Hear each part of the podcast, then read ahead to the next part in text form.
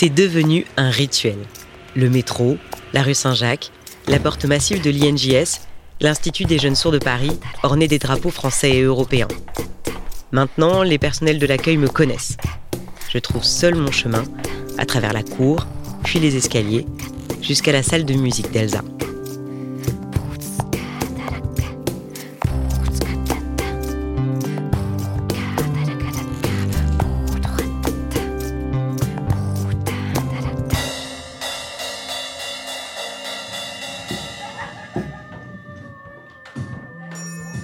J'assiste à la découverte des nouveaux instruments.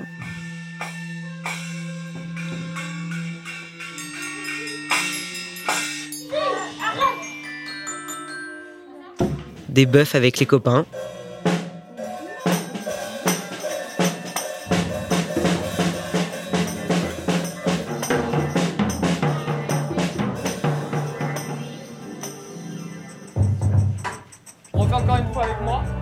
Du hip-hop aussi. Oui. Ouais. Ah oui. Tu remets. Tu C'est remets pas au grave. C'est pas grave. Tout- Alors Ah. peut-être tu leur donnes le temps quand même. Je vais vous donner le départ. Et puis, il y a les débriefs en coulisses.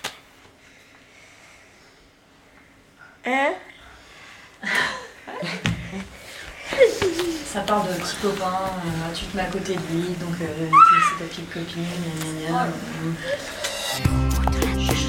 Stop, stop. La musique du silence. Épisode 4. La musique en vivre.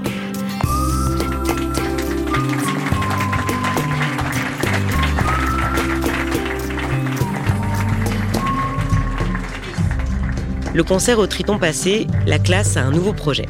Une vidéo de chant signé. Le chant signé, ça consiste à traduire une chanson en direct en langue des signes. C'est MRS, Mathéo rappeur sourd, repéré par l'émission La France a un incroyable talent en 2022, qui intervient auprès des élèves. Dans ses chansons, MRS dénonce le harcèlement qu'il a subi à l'école à cause de sa surdité. La musique comme moyen d'expression, un refuge, une passion. Mais pas seulement. Comme MRS, certains sourds ont fait de la musique leur métier, avec quelques célébrités. La percussionniste écossaise Evelyn Glennie, l'américaine Mandy Harvey, le rappeur finnois Mark. En France, la chanteuse Oshi, atteinte de la maladie de Ménière, une affection de l'oreille interne, a perdu 50% de son audition. Oshi, dont Titoine est une grande fan. Pas besoin forcément de vendre des centaines de milliers d'albums ou de remplir le Stade de France pour être considéré comme un professionnel de la musique. Curieusement, j'ai commencé la musique à l'âge de 6 ans. Elle, c'est Delphine de 15. Mon frère a commencé le piano, tout de suite j'ai voulu faire avec lui. En fait, on a euh, 13 mois et demi d'écart, on est presque comme des jumeaux.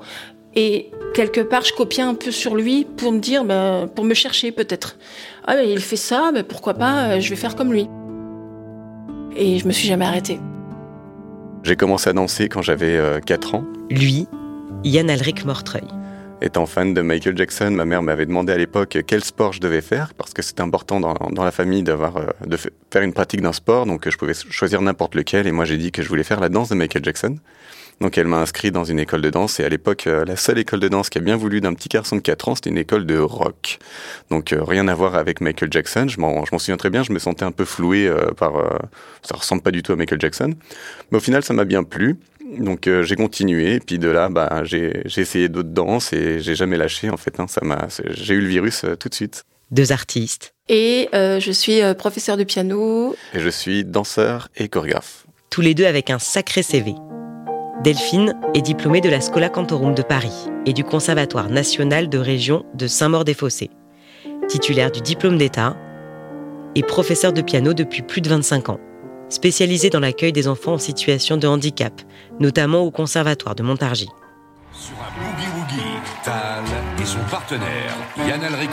Yann Alric, multiple champion de France en rock acrobatique et en boogie-woogie, champion de France de l'Indie Hop et plusieurs fois médaillé en championnats européens et mondiaux. Il a aussi participé aux saisons 4, 6 et 7 de l'émission d'M6 Danse avec les stars et a dansé avec Brahim Zaïbat, l'ancien danseur de Madonna, en tournée avec la compagnie Dépendance.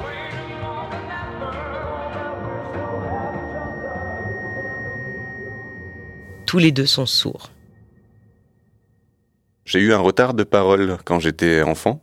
Je transformais les mots. Euh, je me souviens notamment de cette fois où je suis rentré de, mon jardin euh, en allant chercher maman. Euh, maman, maman, il y a des couilles molles dans le jardin. Des quoi? Elle me dit. Bah, je lui dis, bah des couilles molles. Viens voir, viens voir. Tout étonné, elle vient voir. Puis en fait, c'était des coulmelles. Les coulmelles, c'est une variété de, de, champignons. Et donc, j'avais entendu des couilles molles, moi, avec mon audition. Je commençais à transformer un petit peu les mots, le feu dentifrice au lieu de feu d'artifice. Quand j'étais enfant, je ne parlais pas par peur du regard de l'autre, par peur de dire des bêtises, euh, par peur, euh, bon. Étant donné que moi-même, je me disais, oh là là, je suis, je ne comprends pas ce que disent les autres, euh, on va pas le dire, on va surtout pas le dire, qu'on est malentendant. On a fait des tests ORL. J'avais entre 6 et 8 ans, à peu près, quand j'ai fait les tests. Alors, un audiogramme, en fait, c'est ce qui permet de mesurer les fréquences auditives en fonction de la perte. Le premier audiogramme que j'ai, c'est l'audiogramme traditionnel quand j'avais 8 ans. Moi, la perte auditive que j'ai, c'est euh, aux alentours de 70 à 75 décibels. Euh, c'est proche de sévère. C'est avéré que j'avais une, légère perte d'audition de 40%. Et l'ORL de l'époque avait estimé que c'était pas nécessaire de m'appareiller parce qu'avec 60%, euh, c'était largement suffisant pour entendre. voilà, il reste assez. Et puis on allait se moquer de moi à l'école et le port de l'appareil c'est quelque chose de contraignant, etc., etc le médecin à l'époque avait dit ben non, on va attendre, il y a une perte auditive, mais on attend. Avec l'adolescence, ça va passer. Yann Elric perd au total 80% de son audition. Deux ans après ce premier audiogramme, vers l'âge de 10 ans, il reçoit ses premiers appareils, des intras, qui se mettent à l'intérieur de l'oreille, un peu comme des écouteurs sans fil. Et je me souviens du, jour de, mon appareillage, c'était euh, euh, un de mes plus beaux jours de ma vie où j'ai euh, j'ai découvert euh, énormément de sons. Euh, c'est encore une émotion pour moi aujourd'hui, alors que ça fait déjà, euh, je sais pas, 30 ans que, je sais pas. Je me souviens que je suis allé dans le bureau de mon père et je lui dis Papa, papa, qu'est-ce que c'est ça? Il me dit De quoi? Bah le En fait, c'était juste le bruit de l'ordinateur, la soufflerie de l'ordinateur que j'avais jamais entendu. Et j'ai ah c'est génial et euh, je cours dans le salon et là je me fais un bain de bruit. Je prends les couverts en métal et euh, je, les, je les brasse en fait avec mes mains et je me rince de tout ce bruit et je découvre tout et ça et ça et ça et c'était trop bien. Par contre très vite il y a eu le double effet qui se coule, hein, c'est que euh, j'étais pas préparé à, à, entendre je pense autant d'un coup. Ça a été trop en fait. Moi mon cerveau il a jamais été éduqué à entendre et euh, cette éducation-là, elle est longue à faire, c'est un processus. Les études ont montré que il faut, pour un non-entendant qui commence à entendre pour la première fois, 700 fois entendre le bruit en question pour qu'il soit traité en bruit de fond. Pendant plusieurs mois, Yann Alric refuse totalement ces appareils. Et en fait, pour moi qui n'étais pas prêt, tout ça a été mis en premier plan. Mon cerveau ne connaissait pas. Donc ça a été dur au début.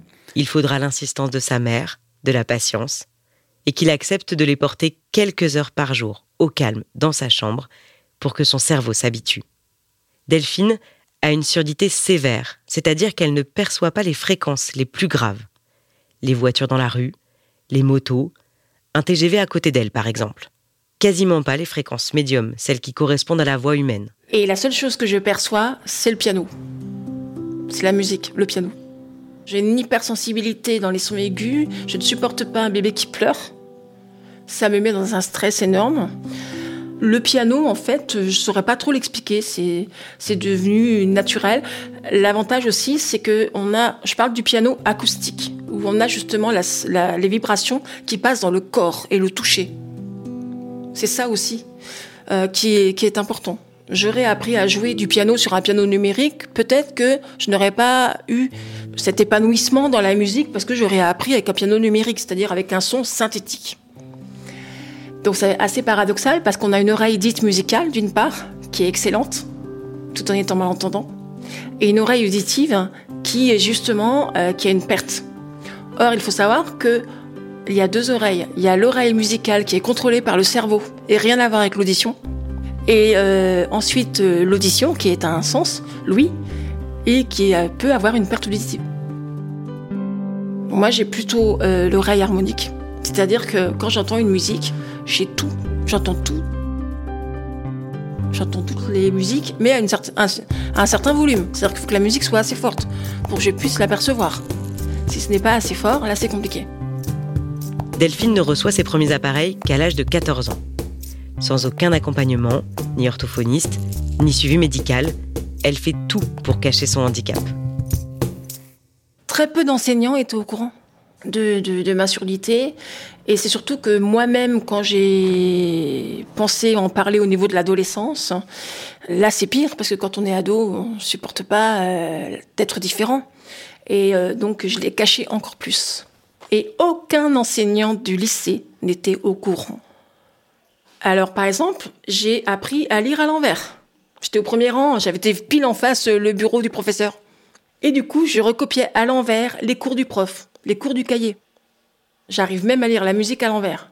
Son professeur de musique non plus ne sait pas qu'elle est malentendante. Il lui fait cours, comme aux autres. Quand elle obtient son bac, c'est lui qui la poussera vers le conservatoire. Delphine et Yann Alric ont tous les deux fait le choix d'être appareillés. Une aide précieuse pour exercer leur art, mais qui ne fait pas tout, loin de là. Et au début, c'était compliqué, parce que j'entendais pas bien, et puis les appareils auditifs de l'époque étaient euh, pas aussi performant qu'aujourd'hui. Par exemple, moi, je transpire énormément et ça a toujours été le cas. Et en fait, apparemment, avant, les, appareils ne supportaient pas du tout la transpiration. Il suffisait qu'il y ait une goutte qui aille dedans et ça faisait et il se coupait, c'était pas possible. Ou alors il glissait tout simplement, il glissait de mon oreille. Donc euh, si je faisais une rotation, ils sortaient de mon oreille, ils allaient s'éclater contre le miroir et c'était fini. Enfin, donc euh, c'était très compliqué de danser avec les appareils auditifs. Alors ce que je faisais, moi, c'est que je me mettais très proche de l'enceinte. Et euh, je me servais surtout des basses. Je ressentais la musique au niveau du plexus. Euh, toutes les vibrations que l'enceinte pouvait euh, fournir, je les ressentais au niveau de mon plexus. Et, euh, et en fait, juste ça, ça me suffisait à, avoir le rythme. Et, euh, et, ça me prenait. Et ça y est, j'étais parti à danser. Et, et ce que je fais d'autre aussi, c'est que je me mets pieds nus. Encore aujourd'hui, je me mets pieds nus et j'ai compris plus tard qu'en fait ça m'aidait à entendre, mais le fait de me mettre pieds nus sur le parquet, ça, ça transmet les vibrations et ça m'aide. Quand j'ai eu mes premiers appareils auditifs où c'était des intras, donc euh, dans le creux de l'oreille, quelque part ça fait un système de bouchon. Donc quand vous vous parlez, vous entendez une intonation différente par rapport au son que vous allez sortir. Ce qui fait que quand je chantais, je chantais faux. Et longtemps, on a cherché pourquoi je chantais faux. Et c'était euh, assez assez fou parce qu'on se disait euh, il y a un problème de corde vocale, faut qu'elle se fasse opérer. Euh, il y a un problème de tension au niveau de la gorge, il faut faire des séances de chez une phoniatre pour réapprendre à respirer parce que justement les cordes vocales ne se resserraient pas. Et à ce moment-là, je me dis bon voilà, on va prendre des cours de chant. Je, il y avait à l'époque Maddy Mesplé, qui était une professeure de chant de renommée que je vénérais. Et donc, elle m'accueille dans sa classe.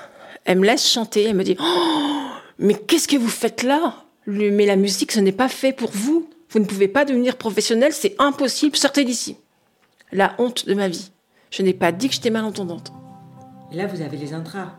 J'ai les intras. Et je ne chante plus faux depuis euh, l'âge de 40 ans.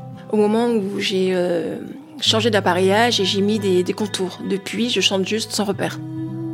Sans repère, euh, sans piano à côté de moi. Quand on parle de musique et de surdité, en général, il y a presque une antinomie dans les deux termes. Qu'est-ce que tu en penses? Oui, complètement. D'ailleurs, euh, ça m'a suivi un petit peu toute ma jeunesse. Euh, les gens qui, ont cherché à ce que je ne danse plus, en fait, euh, en me disant tu vas devenir sourd, change de métier. D'ailleurs, la danse c'est pas un vrai métier. Ça, j'en ai eu à l'appel quand j'étais gamin. De toute façon, tu perds ton audition, tu vas de moins en moins entendre. Fais autre chose, quoi. Enfin, perds pas ton temps, mon pauvre garçon. C'était, c'était surtout ça, quoi. J'ai fait la sourde oreille, en, quelque part, et on peut ressentir la musique de plein de façons comme je l'ai dit, moi, c'était euh, avec les vibrations près des enceintes, euh, ça me prenait, euh, ça me donnait envie de danser. Hein. Et que je, que je sois malentendant ou pas, j'aurais fini danseur, en fait. pour moi, ça n'a juste aucune incidence. Pour moi, Yann Alric et Titoine ont ce point commun. Accompagnés, soutenus par leurs proches et des professionnels, leur surdité n'a jamais été cachée. Il a fallu quelques décennies à Delphine pour l'assumer publiquement. La musique l'a beaucoup aidé La musique euh, m'apporte du bien-être. Je parle de la musique en, en tout point, aussi bien quand on l'écoute que quand on la joue. La musique, c'est un tout. Ce n'est pas que être seul euh, derrière son instrument, c'est aussi un moment de partage avec l'autre. Ce qui m'a manqué étant enfant et adolescente. Le partage avec les autres, au- en dehors de la musique. La communication, euh, les amis. euh, Finalement, je suis heureuse d'être euh, la personne euh, heureuse et épanouie que je suis, bien dans sa peau, bien dans son handicap, bien dans sa différence. La musique, en fait, c'est euh, bah, grâce à elle que, que je suis à l'aise avec le monde. Et c'est grâce à elle que on arrive à exprimer des émotions sans forcément avoir besoin de parler, avoir besoin de se toucher, avoir besoin de se regarder. Et même quand on est, par exemple, non-voyant, comme certains de mes élèves, il y a cette, euh, cette proximité immédiate avec euh, le public, avec euh, la personne autour de nous, qui, qui permet de communiquer autrement qu'avec la parole. J'ai le souvenir d'un enfant de 4 ans qui était autiste, qui ne parlait pas et qui a sorti son premier mot avec moi et pas avec l'orthophoniste. Et ça, quand on vous dit ça, vous vous dites, mais c'est génial Alors je vais être honnête. Je ne peux pas dire que Titoine aussi a été transfiguré par sa découverte de la musique. Mais quand même, il y a eu un avant et un après. Au fil des mois, ce n'est pas la même jeune fille que j'ai vue arriver dans les cours d'Elsa. Très timide, très discrète, elle est maintenant plus extravertie. Elle prend la parole avec aisance, est souvent la première à lever la main quand il faut participer, et il n'y a pas que moi qui le dis. Sa maman Valérie aussi. Pensais pas euh, qu'elle soit aussi intéressée euh, par l'apprentissage de, la musique. Pour elle, c'est une bonne, euh, une bonne découverte, ces, cours de, de musique. Toi, est quelqu'un, une enfant très timide. Le fait d'être montée sur scène au Triton, d'être devant des spectateurs, parce qu'il y avait quand même beaucoup de monde, c'était plus la même. Il y avait plus de timidité. Elle s'est amusée sur scène, c'est ce qui est important. Pouvoir chanter c'est quelque chose qu'elle voudrait faire, c'est pouvoir chanter. Ils ont fait du chant-signe euh, et euh, ils ont filmé, on la voit, on la voit très à l'aise sur scène, alors que je pense que c'est quelque chose qu'elle aurait, avant la rentrée, elle n'aurait pas osé. Titoine, ça lui permet de gagner euh, de la confiance en elle, d'être devant des personnes, de pouvoir s'exprimer avec de la musique, avec du chant-signe. Ça va l'aider beaucoup, beaucoup à progresser et à gagner, euh, à être plus sûre d'elle. Il faut qu'elle continue parce que euh, on la sent toute, toute timide, ne voulant pas parler, et là, elle arrive à s'exprimer avec la musique. Et donc on avait oublié aussi de remercier la pique-nique. Aujourd'hui, c'est le jour des dernières fois. Dernier tournage dans les murs de l'INJS avec la petite cérémonie de fin d'année.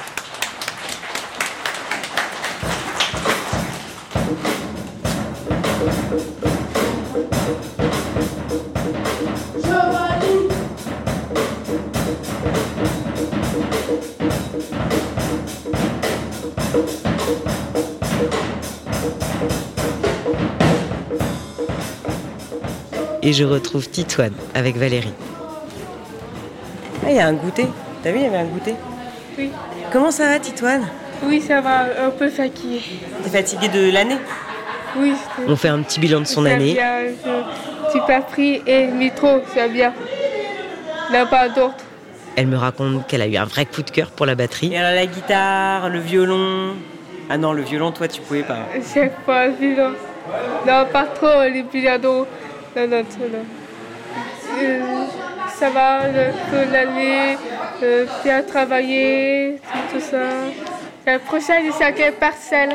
Euh, cinquième Qu'elle passe en cinquième, une cinquième Euh, passerelle.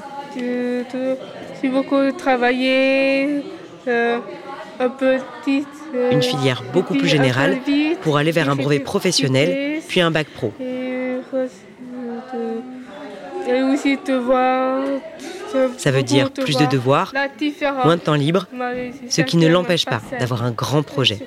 Alors qu'est-ce que tu vas faire l'an prochain en musique euh, chanteur, chanteur, musique et chanteur. Titoine, elle a, comment, elle a un souhait en, en septembre. d'apprendre à chanter. Donc je pense que, voilà, que cette année a été très enrichissante pour elle. Et donc, elle voudrait apprendre à chanter. Donc, on va se lancer dans la recherche d'un professeur, parce que ça va, ça va, être aussi un challenge pour cette personne, parce que euh, comprendre que Titoine elle est sourde, que Titoine bah, au niveau de la voix euh, il va falloir la poser, que donc euh, peut-être que ça l'aidera aussi pour parler. Donc, donc là, quand, pendant les vacances, on va, on, va, mettre ça en place. Et j'espère pour, pour, elle, parce que c'est toujours des projets, des rêves, et qu'on puisse trouver la personne qui, qui lui conviendra.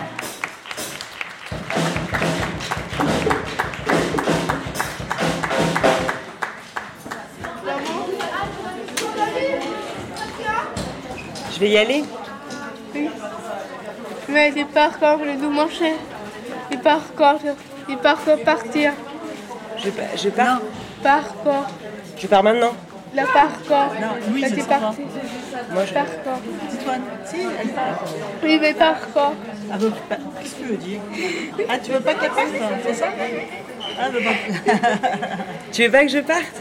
Non, Tu veux que je reste? Là, là, là, là, là. Viens avec moi Là, là, là. Quand on s'est dit au revoir, moi aussi, ça m'a fait quelque chose. bah. On ne suit pas une jeune fille comme ça pendant un an sans s'attacher. Sur le moment, elle n'a pas voulu me chanter la chanson qu'elle avait en tête. Mais quelques jours plus tard, j'ai reçu une petite vidéo de sa. Maman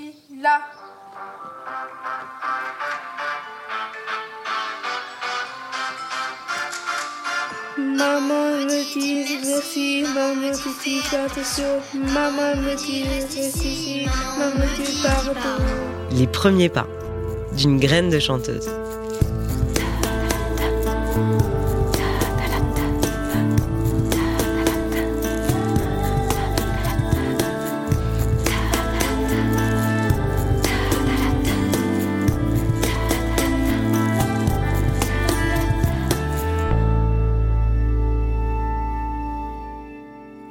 D'entendre La musique du silence, un documentaire écrit, enregistré et réalisé par Louise Régent, mis en son et en musique par Solène Moulin et Arthur Vignette, produit par Soukaina Kabal.